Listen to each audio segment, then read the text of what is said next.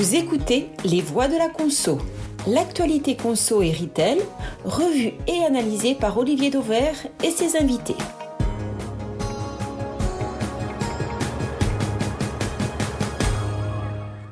Bonjour à tous. Aujourd'hui, nos trois voix de la conso sont Karine Sanouillet, Jean-Marc Ménien et Franck Rosenthal, tous trois observateurs avisés du commerce et de la conso et qui ont accepté le défi habituel de ces voix de la conso de chroniquer, commenter et analyser l'actualité. Alors dans l'actualité retail, justement, nos trois voix ont fait leur marché et elles ont retenu aujourd'hui la désormais très fameuse baguette de Leclerc à 29 centimes, la folie qui souffle actuellement sur le végétal, et puis enfin, les difficultés que rencontrent toutes les enseignes dans leur recrutement. Vous écoutez les voix de la conso, mes trois voix du jour s'installent, et on se retrouve dans quelques secondes pour le numéro 21, deuxième saison. Premier sujet d'actu retenu par vous, Franck Rosenthal, la baguette à 29 centimes de Leclerc. Alors une baguette qui a déclenché, euh, vous le savez tous, un débat quasi national sur euh, finalement le juste prix des produits alimentaires et ce en pleine période de négociation commerciale. On verra d'ailleurs si c'est un hasard. Alors ces prix trop bas, ils engendreraient une pression insoutenable sur les fournisseurs et les agriculteurs. Trop élevés, ils pèseraient trop lourdement sur le pouvoir d'achat des ménages. C'est votre actualité, euh, Franck Rosenthal. Pourquoi avoir choisi de reparler encore une fois de cette baguette à 29 centimes de Leclerc Qu'est-ce qu'elle dit à vos yeux du commerce, de la consommation et peut-être même des stratégies des acteurs? Alors, parce que je pense que c'est très très révélateur de euh, la préoccupation numéro un des Français, qui est le pouvoir d'achat. Alors, euh, d'abord, euh, il y a Olivier, vous l'avez souligné, hein, quand on regarde les parts de marché des distributeurs alimentaires, c'est Leclerc et Lidl qui progressent le plus. C'était vrai l'année dernière, mais c'est vrai sur une période un peu plus longue aussi. Donc, ça veut dire quand même qu'il y, y, a une très forte préoccupation sur le prix, quoi qu'on en dise. Et puis, si on regarde les sondages qui sortent sur les préoccupations des Français pour la campagne électorale, on voit que le pouvoir d'achat est en tête, euh, alors que en termes de, de buzz euh, médiatique, il est très très loin derrière les autres thèmes. Donc euh, ça veut dire que c'est vraiment un thème de préoccupation majeur. Et la baguette est très symbolique de ça. À vous écouter, Franck Rosenthal, j'en déduis que vous pensez que Leclerc, et donc Michel-Édouard Leclerc, est dans son rôle dans cette affaire. Il est là où finalement on l'attendait. Ah oui, alors je pense qu'ils sont complètement dans leur rôle, parce que si on regarde la signature de, Leclerc, qui est plus qu'une signature, c'est un positionnement, c'est une histoire, c'est défendre tout ce qui compte pour vous. Bah, euh, là, là, c'est très, très, très symbolique euh, de ce qui compte pour les gens, quoi, avec la, avec la baguette. Donc, ils sont pas à côté. Ils sont exactement dans ce qu'on attendait d'eux. Et d'ailleurs, je pense que s'ils n'avaient rien fait, je parle même pas de la baguette, mais je parle, la baguette, elle succède les autotests, elle succède les masques FFP2. Et donc, s'ils avaient rien fait pendant cette période-là, on les aurait critiqués parce qu'on aurait dit, voilà, bon, c'est des gens qui parlent sur le pouvoir d'achat. Et dès qu'il y a des problèmes de pouvoir d'achat parce qu'il y a une reprise de l'inflation, on les entend plus. Donc, je pense que oui, ils étaient dans leur rôle et oui, ils ont raison d'agir en communication. Et les procureurs de cette fameuse baguette, parce qu'il y a eu la FNSEA, euh, Christiane Lambert, il y a eu euh, Dominique Schelcher, euh, patron de Système U, qui lui a pris une position euh, assez différente de Michel Edouard. Il y a eu le chef Thierry Marx, il y a eu les boulangers, bien évidemment. Est-ce que finalement eux, ils sont dans leur rôle? Si, si, si, je pense que parce que en fait, euh, en en faisant un, grand débat, euh, alors que vous l'avez rappelé, Olivier, c'est 10 euh, à 20 des des de, de, des totales de baguettes qui sont vendues en premier prix chez Leclerc. Je pense qu'effectivement, ils ont mis Leclerc sur la place publique. D'ailleurs, Michel-Édouard Leclerc les a remerciés pour ça. Voilà. Donc effectivement, alors après les points de vue sont pas les mêmes. Suivant qu'on se place euh, sous l'angle des, des, producteurs, de la profession, des politiques, des citoyens et du consommateur. Tout est très différent suivant qu'on le, par le prisme euh, par lequel on va regarder. Quoi. Qui sort gagnant euh, finalement, d'après vous, Franck Rosenthal, de cet épisode de la baguette? Leclerc. Moi, je pense qu'ils étaient complètement dans leur rôle et je pense qu'ils ont marqué des points sur cette période-là.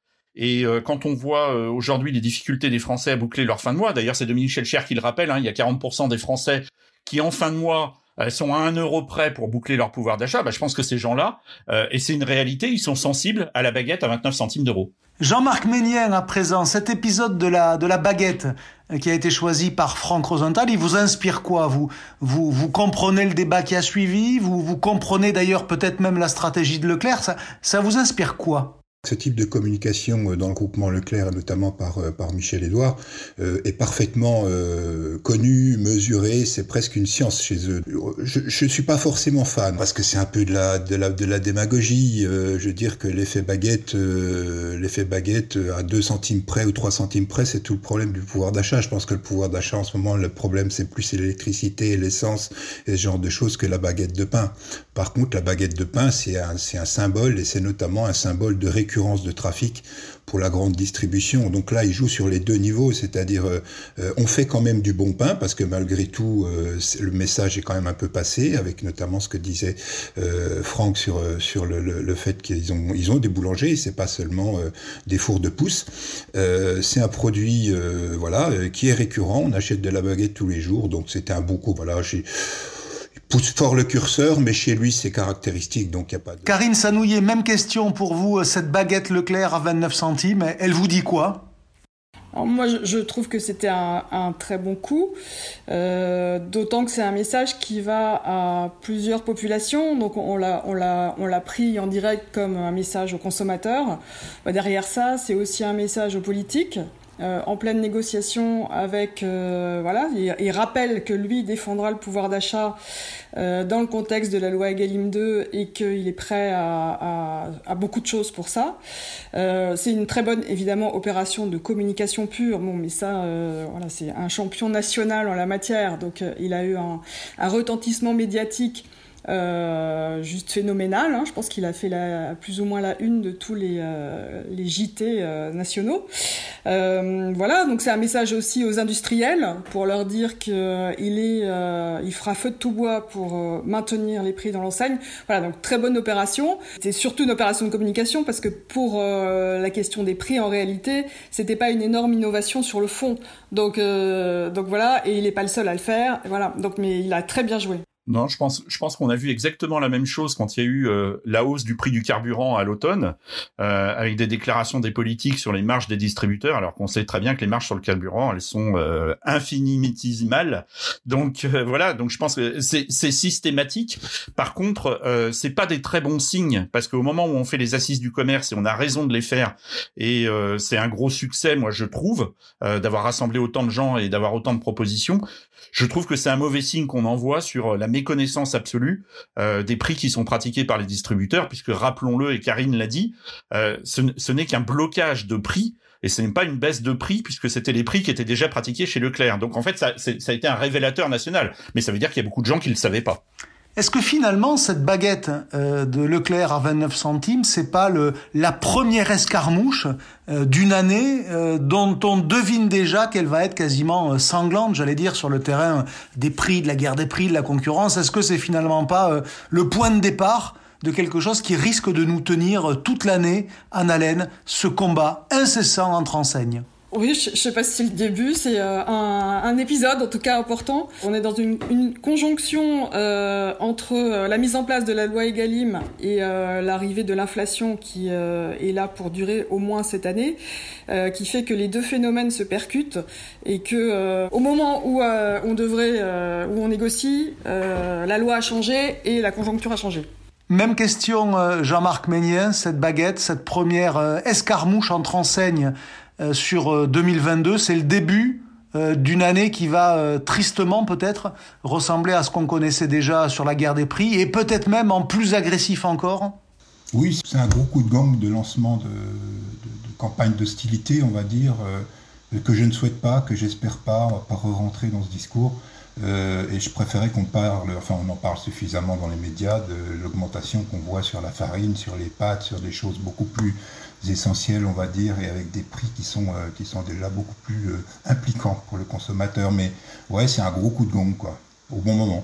Franck Rosenthal, vous aussi, euh, la place que va prendre dans la symbolique de l'année cette baguette, première étape d'une bataille de longue haleine qui va nous occuper jusqu'à la fin de l'année et peut-être même encore au-delà? Oui, alors moi, je, moi, je vais même plus loin. Je pense que effectivement, c'est un épisode chronologique, c'est le début de l'année, mais je vais plus loin. Je pense que c'est une nouvelle ère. Et je, je, vais expliquer pourquoi. Parce que, en fait, depuis euh, quelques années sur les PGC, on a assisté à une déflation. Et cette déflation, euh, qui était constatée par euh, notamment tous les panélistes, mais même par l'INSEE, elle n'était pas perçue par les Français. C'est-à-dire qu'ils pensaient que les prix continuaient à augmenter. Là, maintenant que les prix augmentent réellement et qu'on va vers une inflation sur les produits alimentaires, on, dit 4 à 5 pour pour l'année 2022. je pense que le problème de perception il va être encore plus crucial et on le voit d'ailleurs dans toutes les premières études qui sortent euh, que euh, donc on va être dans, une nouvelle ère qui va être encore plus forte pour l'image prix. Allez, on poursuit ces voix de la conso avec le second sujet du jour, la folie végétale qui souffle actuellement sur la conso. C'est votre choix, Karine, la folie végétale. Il y avait déjà tous ces nombreux industriels qui se lancent sur le végétal. Voici donc à présent les investisseurs en France qui se rue sur les startups? Le dernier exemple en date, c'est Lavi. Alors, euh, euh, pour ceux qui n'ont pas vu leurs nombreuses affiches dans le métro parisien, Lavi, euh, il fabrique des lardons et du bacon en version végétale. Eh bien, Lavi vient de lever 25 millions d'euros. Oui, j'ai bien dit 25 millions d'euros pour une entreprise qui n'a que quelques mois. pourquoi vous avez retenu cet épisode de la consommation, du commerce, du business depuis le début de l'année? Parce que ça dit quelque chose à vos yeux, Karine? Ben, ça dit quelque chose en effet euh, du phénomène qui avance euh, à bas bruit, hein, si on compare euh, au, au, bruit fait par les questions de la baguette qu'on vient d'évoquer. Donc la transition alimentaire, euh, qui prend de multiples formes, euh, qui avance à bas bruit parce qu'il y a moins de, polémiques que sur les prix, même s'il y a des polémiques. Euh, et le, développement qu'on voit ici de sociétés qui lèvent des fonds de façon très importante sur des produits végétaux, et ici des produits de substitution de la viande qui sont des produits végétaux, c'est un des piliers euh, de la transition alimentaire. Euh, il y en a d'autres. Hein. Il y a enfin, la continuation du bio, il y a le local. On peut mettre beaucoup de choses sur euh, sous ce, cette appellation. Mais en tout cas, le végétal, vous l'avez dit Olivier, c'est à la fois un axe majeur des grands industriels. on peut citer Nestlé, Danone, le groupe Bell, qui sont positionnés là-dessus. Pourquoi ils sont positionnés là-dessus Parce que euh, en termes d'impact, euh, c'est là que ces industriels et que notre alimentation a de l'impact, si on parle d'émissions euh, de gaz à effet de serre.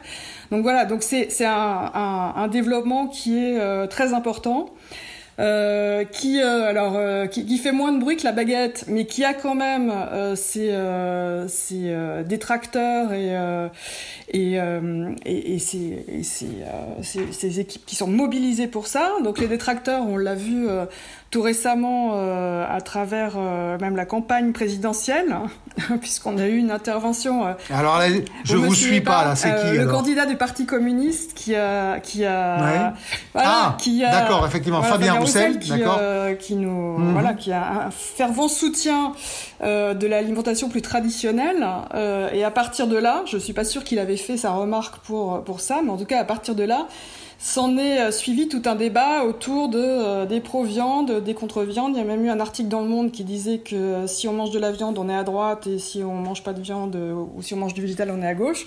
Donc c'est un sujet euh, d'investisseurs. Bah les mangeurs de quinoa, les mangeurs de quinoa, on sait quand ah, même où ils sont. ok, je, caricature, je l'admets, je l'admets en, en, le disant. Non, plus généralement, si on, Ok, donc ça illustre la transition. Ok, mais est-ce que ça illustre pas aussi le fait qu'il y a un paquet de pognon dans l'économie et des investisseurs qui savent pas quoi en faire? Alors l'année dernière, c'était le quick commerce, ils sont tous à l'investir là-dedans. Là, ben, c'est le végétal. Euh, parce que mm, c'est fascinant, une entreprise qui a que quelques mois, qui lève 25 millions pour faire des lardons à base d'huile de tournesol et de protéines de soja. Euh, je, ok, je simplifie, mais c'est ça. D'accord, euh, mais euh, c'est un marché au global qui est plus important que celui du quick commerce. Donc ça fait quasiment 500 millions mhm. d'euros. On n'en est pas là sur le quick commerce, on est plutôt à 100 millions d'euros. Donc euh, voilà, donc c'est un marché qui est en croissance euh, à deux chiffres. Donc vous dites en gros, c'est normal qu'il y ait des financements aussi spectaculaires parce que finalement il y a du business derrière. Il y a du business là à court terme, enfin là c'est clair, mhm. et il y a du business à long terme parce que euh, on, voilà, on est parti dans une transition euh, par contrainte ou par demande des consommateurs. Les entreprises de l'agroalimentaire sont en train de faire ce virage. Mhm. Euh, c'est pas qu'en France, c'est aux États-Unis, c'est partout. Est-ce que vous les avez goûtés, ces lardons et ce bacon végétal? Parce que... Pas encore, mais je me suis promis d'aller chez Carrefour, puisqu'ils sont euh, référencés partout chez Carrefour. Donc je vais m'y précipiter dès ce week-end. Euh, voilà, en revanche, euh, c'est un mouvement qui va au-delà de cette histoire de lardons végétaux, et, et, globalement, on commence à trouver à peu près tout ce qu'on veut en produits euh, based plant, comme on dit en anglais. Donc euh, voilà, c'est une pénétration de plus de 40% des consommateurs. Donc tout le monde a essayé à un moment ou à un autre, sans le savoir ou en le sachant, un produit végétal. et voilà, c'est une tendance forte. Et c'est pas seulement les associations véganes ou L124 qui sont les consommateurs. On est plus large. Sur ce sujet, restons-y encore un instant avant de, demander leur avis à Franck Rosenthal et Jean-Marc Ménien. Ces produits, ils ont en apparence en tous les cas pas grand-chose de naturel. Euh, un lardon végétal, encore une fois, c'est de l'huile de tournesol, c'est de l'eau bien sûr, c'est de la protéine de soja, tout ça est euh, aggloméré. Et d'ailleurs, ils sont assez contents d'avoir reconstitué, disent-ils, le goût du gras du porc. Euh, mais est-ce que ça s'inscrit vraiment dans la grande tendance de la conso dont on nous rebat les oreilles sur la naturalité? Moi, j'ai toujours du mal à, entendre, à voir, pardon, la cohérence entre ces deux mouvements-là. Alors ça s'inscrit en tout cas pas moins que euh, certaines tranches de jambon qui ont à peu près la même euh, notation ou évaluation euh, de transformation. en revanche, sur le plan de l'impact écologique... j'entends, j'entends. Sur l'impact, on est d'accord. Mais est-ce que ça veut dire dans ces cas-là que la quête de naturalité dont on nous explique que c'est la base de la consommation aujourd'hui, ben, c'est finalement peut-être pas une tendance aussi forte que ça Parce que dès qu'il y a des choses qui n'ont pas l'air très très naturelles, malgré tout, ça fonctionne. Alors, je, ouais, pas jusqu'à dire que c'est le fait que ça soit pas naturel que ça qui fait fonctionner. J'ai pas dit ça. J'ai dit que le besoin de naturalité serait peut-être moins marqué non, c'est un ce besoin marqué, mais les, consommateurs qui veulent manger naturel, je pense qu'ils savent bien où ils, où ils, doivent aller. Ils vont au rayon fruits et légumes, c'est naturel, voilà. Donc là, quand on est dans euh, une évolution et là sur des produits, euh, bah, enfin, qui, qui remplacent la viande, un, euh, les produits carnés, en tout cas ce qu'on trouve en, grande distribution ou même chez les bouchers parfois, sont euh, pour certains très transformés. Donc sur ce plan-là, c'est ni mieux ni moins bien. Et en revanche, il y a une, valeur ajoutée, euh, souvent en termes de nutrition, et en tout cas de manière absolument évidente en termes d'impact écologique. En tous les cas, on vous sent convaincu par la chose. Jean-Marc Ménien, alors vous, vous n'étiez pas convaincu par la baguette de Leclerc à 29 centimes. Est-ce que les, millions levés par l'avis euh, ça sonne doux à vos oreilles. J'aime pas les, les, sociétés qui vivent sous perfusion en général et qui peuvent vivre sous perfusion pendant longtemps euh, sur des marchés qui resteront pour moi des marchés de niche. Euh, c'est certain que oui, le carnet, il faut faire très attention. On a pris cette notion de flexitarien où il y a le choix. Je sors d'un épisode où effectivement j'ai appris avec les nutritionnistes à bien décomposer ce qui était la préparation des produits. Un produit peut paraître naturel, mais s'il est industrialisé et il est préparé, euh, c'est simple ce que dit la nutritionniste, si vous ne comprenez pas ce qu'il y a au dos euh, du, packaging, vous l'oubliez tout de suite ces produits, malgré leur, leur, leur mission, leur, leur, enfin, leur, concept de base, euh, restent des produits transformés. Moi, c'est ça qui me gêne. Mmh, mmh.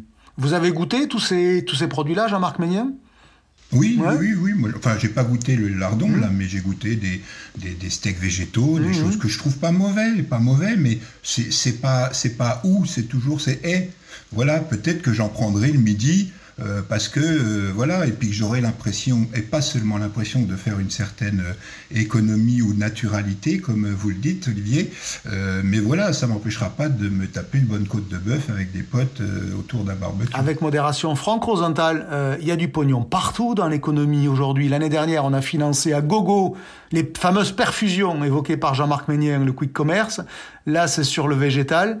c'est la lecture que, que vous en faites, que finalement, il y a des investisseurs qui cherchent à investir et qui, et qui vont sur à peu près n'importe quoi alors je sais pas s'ils vont sur n'importe quoi, ils vont là où il y a une croissance potentielle en tout cas voilà donc euh, euh et il y a une croissance potentielle sur ces produits végétaux.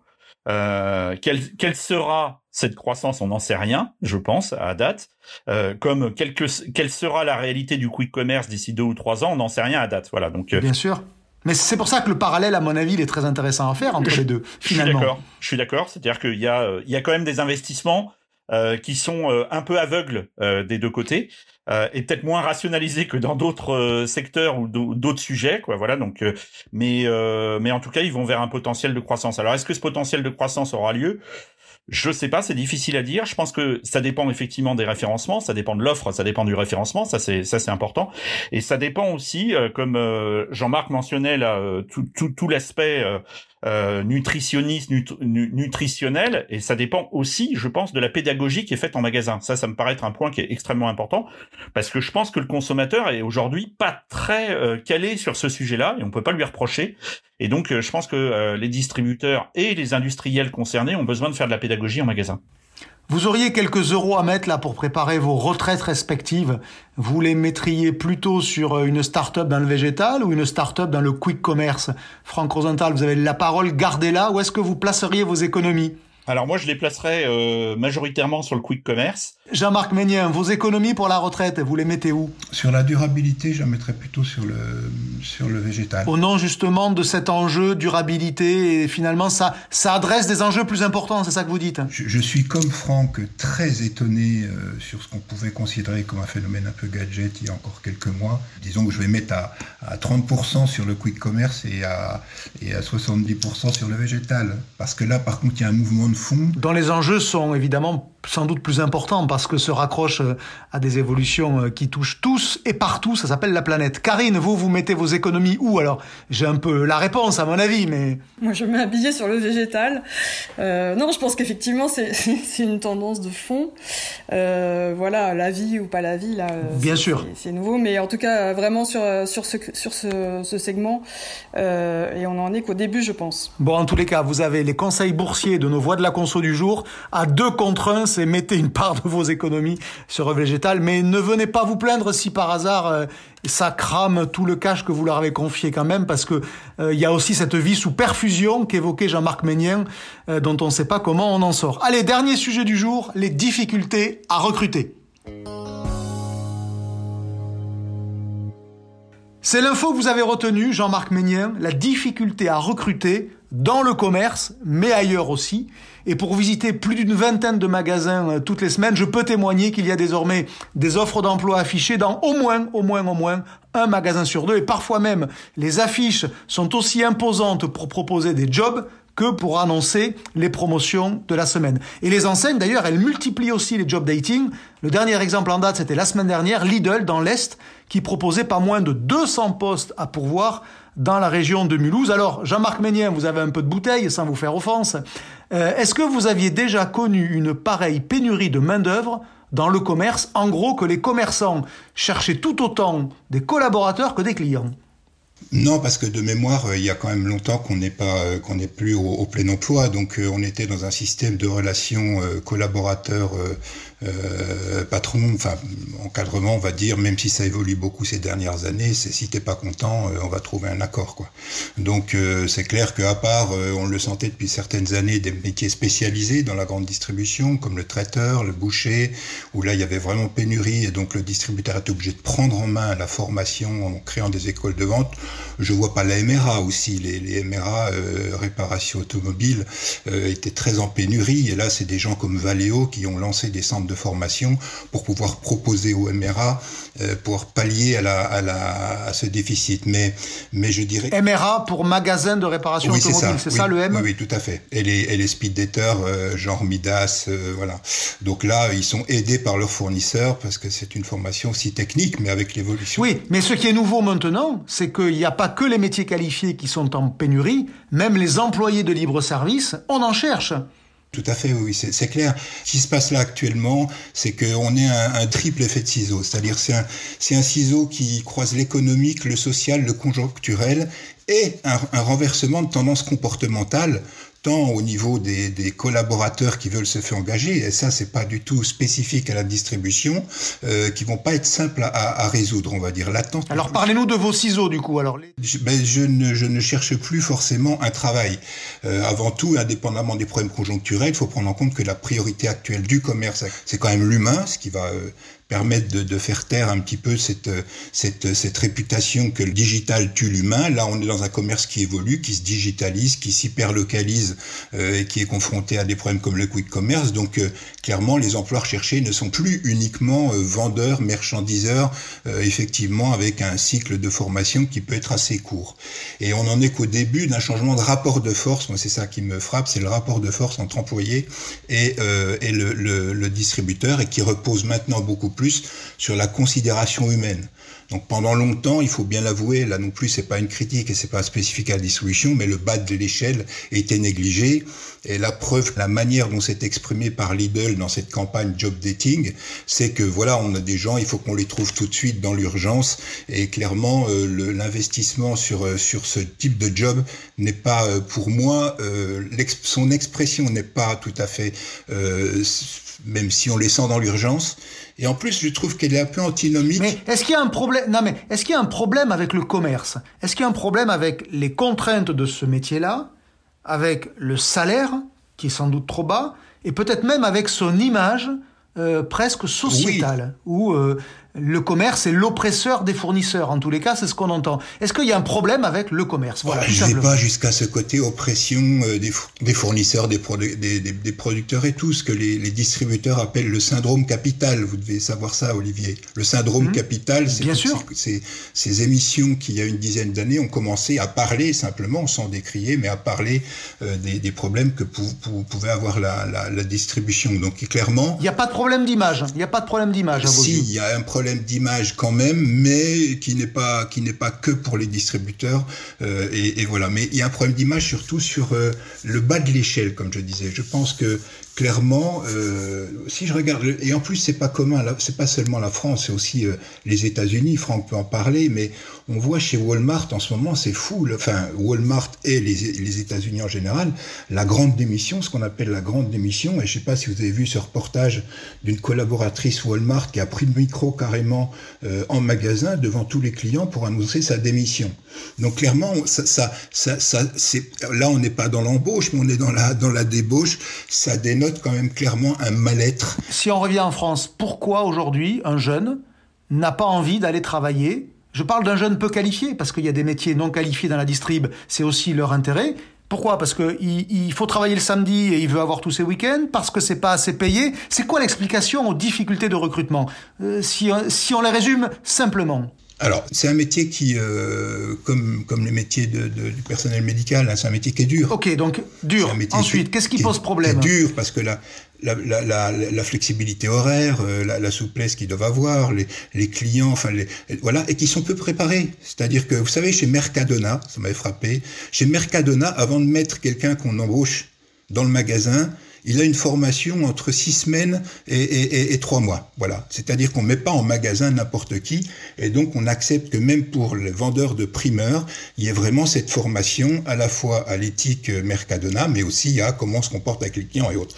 Là, on est dans une phase où on fait un job dating, et le gars, il prend son poste directement le matin. Donc euh, c'est là où ça ne peut plus aller, et notamment, euh, si on prend beaucoup plus globalement par rapport au commerce, c'est que les jeunes, ils cherchent plus un emploi, ils cherchent un employeur. Voilà.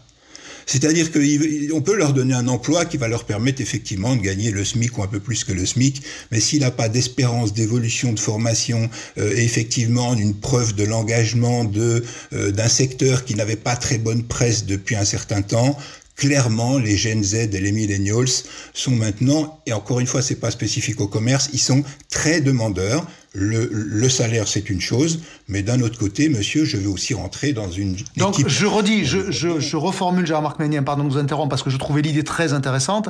Il ne cherche pas un emploi, il cherche un employeur. Donc, ça oblige les marques, les enseignes, à peut-être davantage travailler leur marque employeur qu'elles ne l'ont fait jusqu'à présent. C'est colossal. C'est clair que, un, déjà, avant tout, on le sait, euh, vous, vous comme moi, comme Franck, comme, comme Karine, euh, l'humain, c'est la priorité dans le commerce, avec encore cette fois, euh, en plus, avec les systèmes d'hyperlocalisation de la livraison et autres, on va avoir besoin d'hommes. Donc c'est une bonne nouvelle. Voilà. On n'a pas besoin de soldats. On n'a pas besoin de soldats. On paye le management à la schlag pendant peut-être des décennies dans ce métier-là. Je peux pas me permettre de dire ça, sinon je me mets. Mais moi je le dis. moi je le dis. Est-ce est qu'on ne paye pas ça Vous savez, j'ai repensé à un épisode. Euh, c'était sous Villepin avec le CPE.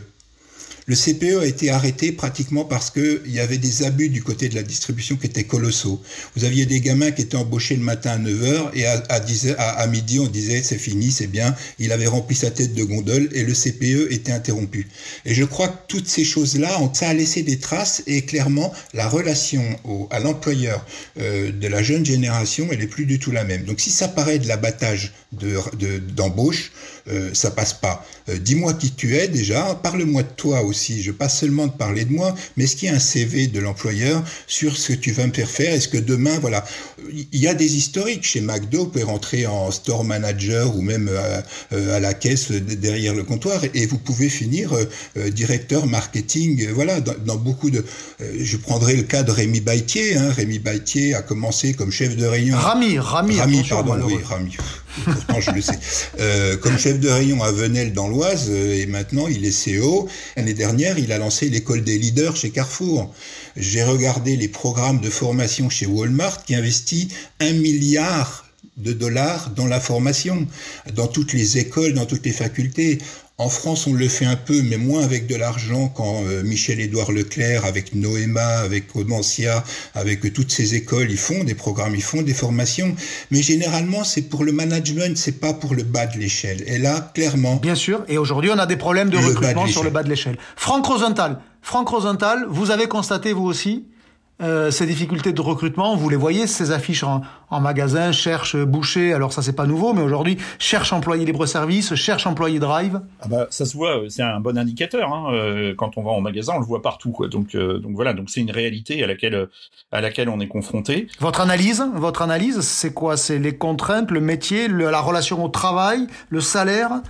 Alors, je pense que je pense qu'il y a deux choses. Euh, d'abord, d'abord, il y a, il y a un problème économique spécifique en France, c'est-à-dire qu'on parle à l'heure actuelle, on est en train de dire qu'il y a du plein emploi et qu'on a du mal à recruter. On est quand même encore à 8% de chômage.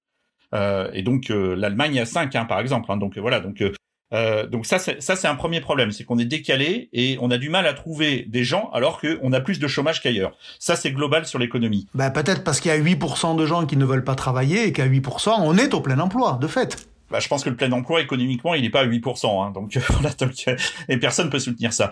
ensuite, le deuxième point, c'est effectivement, moi je pense qu'il y a un déficit d'attractivité du secteur du commerce euh, et pas forcément des enseignes. Et je rejoins le point de vue de Jean-Marc qui était très intéressant. C'est-à-dire on cherche plus un employeur qu'un qu'un emploi. Euh, pourquoi? Parce que euh, en fait, quand on regarde l'image des entreprises du commerce, et je vais citer les distributeurs alimentaires, euh, Leclerc, euh, Inter, euh, Système U, euh, Carrefour, ils ont plutôt une bonne image en tant que en, tant que euh, en tant que marque euh, et ils font partie des marques les plus attractives. Et quand on regarde l'image du secteur du commerce, bah là l'image elle est, elle est beaucoup plus terne et elle est beaucoup moins attractive. Donc il y a un décalage entre les employeurs justement et le secteur.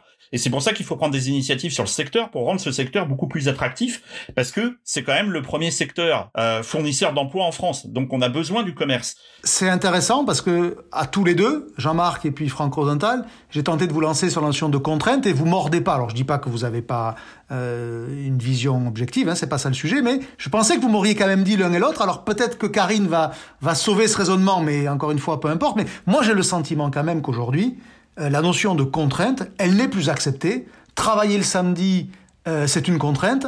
Et celui qui va ouvrir un magasin euh, tous les jours, sauf le samedi, il risque de pas fonctionner. Donc voilà, c'est consubstantiel de ce métier-là. Le samedi, Karine, quelle analyse vous, faites de cette situation de difficulté à recruter? Moi, je pense que c'est un secteur qui a été un, secteur d'ascenseur social très important en France.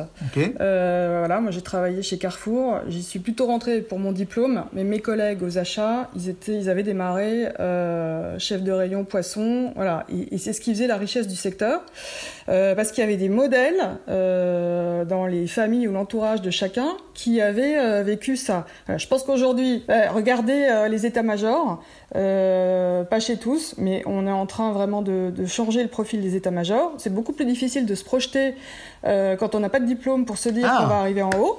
C'est intéressant. arriver, en fait. Et voilà, même si Rami Bétier reste dans le, parcours, les parcours plus traditionnels, aujourd'hui, moi, si je devais démarrer sans diplôme, je, vois bien que je ne vais pas arriver à la sommet, au sommet de l'entreprise, ce qui n'était pas le cas il y a encore une vingtaine d'années. En gros, vous dites, quand on regarde le COMEX de Carrefour par exemple, mais c'est pas Carrefour ad nominem qui nous intéresse, c'est que finalement c'est très éloigné de celui qui aujourd'hui peut rentrer euh, chez Carrefour en magasin. Ça l'est devenu. La perspective. Ça l'est devenu. et euh, moi, ce que j'ai vraiment aimé euh, et que j'aime toujours dans la distribution, c'est le mélange des personnes avec des intelligences de différentes natures, des vécus de différentes natures, et c'est ça qui fait la richesse. Un mot, Jean-Marc, pour conclure sur ce sujet-là, qui était le vôtre d'ailleurs. Une des solutions, c'est aussi, euh, moi j'avais déjà repéré au NRF l'année dernière, et, c'est euh, comment euh, John Furner, de CEO de Walmart, qui l'a rappelé dans sa conférence, c'est que justement on parlait d'ascenseur social, mais ça, le rôle du commerce dans dans la réconciliation générale sociale va être énorme aux États-Unis. C'est la suite de tous les les, les, les, incidents qu'ils ont eus, mais clairement la, la, la, la parité, l'équité, et toutes ces choses-là, c'est aussi des choses qu'il faut mettre en avant pour redonner envie, euh, pour redonner du lien euh, à un moment où on en a besoin. Et je suis persuadé qu'en France, on peut le faire comme aux États-Unis, et ça fait partie du jeu. Voilà, c'est presque la fin de ces voix de la conso, mais avant de se quitter, et comme de tradition, les coups de cœur ou les coups de gueule de mes voix du jour. Chère voix, votre coup de cœur ou votre coup de gueule du moment, et on commence avec vous Karine, est-ce que c'est déjà un coup de cœur ou un coup de gueule? Alors c'est un coup de gueule euh, mhm. et le, le, sujet qui m'a un peu agacé euh, récemment c'est le Nutri-Score. Ah. Euh, le Nutri-Score qui s'est invité dans la campagne présidentielle euh, avec cette, euh, cette position d'une des candidates qui est de dire qu'on va faire un Nutri-Score en portions.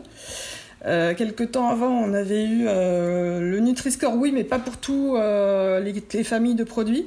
Et donc, voilà, pour, euh, savoir comme c'est euh, difficile d'essayer d'amener de la transparence aux consommateurs, de fédérer les industriels pour euh, aller dans ce sens-là, je trouve que le monde politique qui commence pour des raisons qui ne sont pas celles du bien-être des consommateurs à ramer dans l'autre sens, c'est pas un très bon signe envoyé à la profession.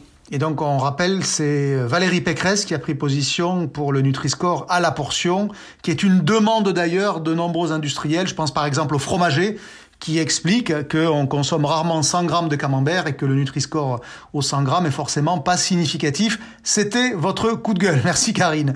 Jean-Marc Ménien, votre coup de cœur ou votre coup de gueule? Oh, C'est un coup de cœur. Vous me l'avez rappelé l'autre jour sur Twitter, mais euh, moi, ce qui, mais c'est plus une préoccupation. C'est ce qui se passe entre Auchan et Carrefour actuellement. Euh, bon, on sait que n'importe comment, il va y avoir un moment où ça doit se concentrer, où des enseignes doivent se regrouper et autres.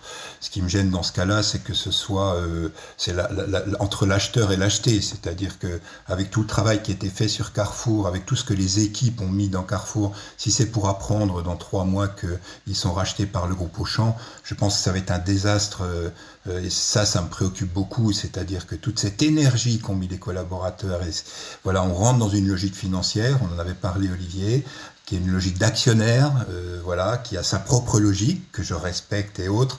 Mais je pense que on l'a vu, euh, on l'a vu chez Saturne Boulanger, on l'a vu chez dans du, du temps de Promodès. Enfin, être acheteur ou acheter ne donne pas du tout, n'a pas du tout les mêmes conséquences dans les structures après. Donc en gros, coup de gueule, coup de gueule contre cette éventuelle fusion dont vous dites euh, ça sera un désastre. Opérationnellement, j'entends. Auchan n'a pas prouvé depuis quelques années qu'il savait faire.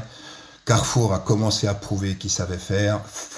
enfin, il y, a un truc illogique. Hmm. Et en plus, on fait rentrer un fonds d'investissement. Et les fonds d'investissement, on sait que qui, qui annonce qu'il ressortira dans 4 ans ou 5 ans. Il l'annonce déjà. Hein.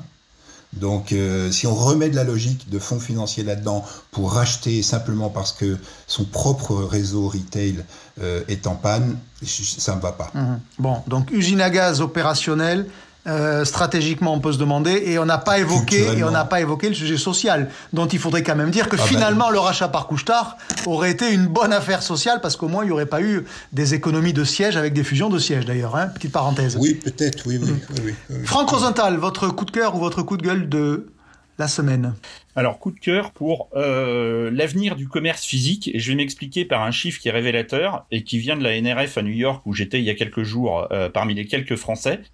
Euh, la NRF a communiqué sur la, ce qu'ils appellent la holiday season, c'est-à-dire c'est c'est le mois de novembre et le mois de décembre mhm. qui représentent 35% des ventes du commerce américain sur l'ensemble de l'année, a communiqué la progression. Ils avaient prévu 11,5% sur l'ensemble du commerce. Bonne nouvelle, euh, les, les, la réalité fait que c'est 14,1% sur l'ensemble du commerce. Et ce qui est très intéressant, et c'est pour ça que je le prends dans ce coup de cœur, c'est l'avenir du commerce physique.